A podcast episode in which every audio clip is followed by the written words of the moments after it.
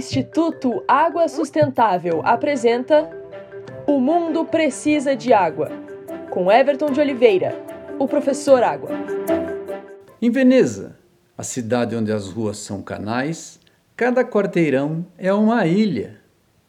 A água em Veneza é a sua própria essência, a razão de ser de sua beleza, que aos turistas encanta e apaixona.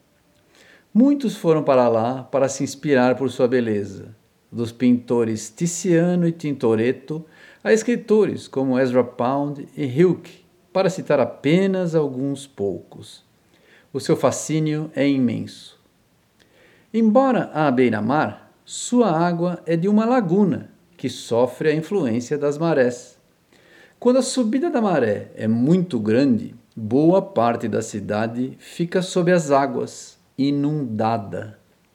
Esta situação tem se complicado com o passar dos anos, à medida que esse aglomerado de quarteirões ilhas afundam lentamente ano a ano. E por mais incrível que possa parecer, a água pode ser uma ajuda para que Veneza deixe de afundar e eleve-se como um todo.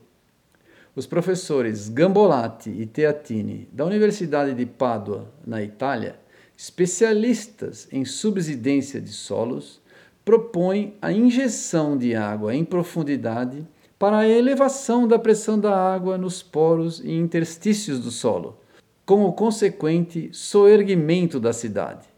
Dois ou três poços seriam suficiente, segundo os autores.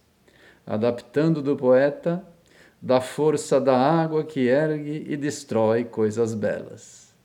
Aqui é o professor Água do Instituto Água Sustentável, porque o mundo precisa de água.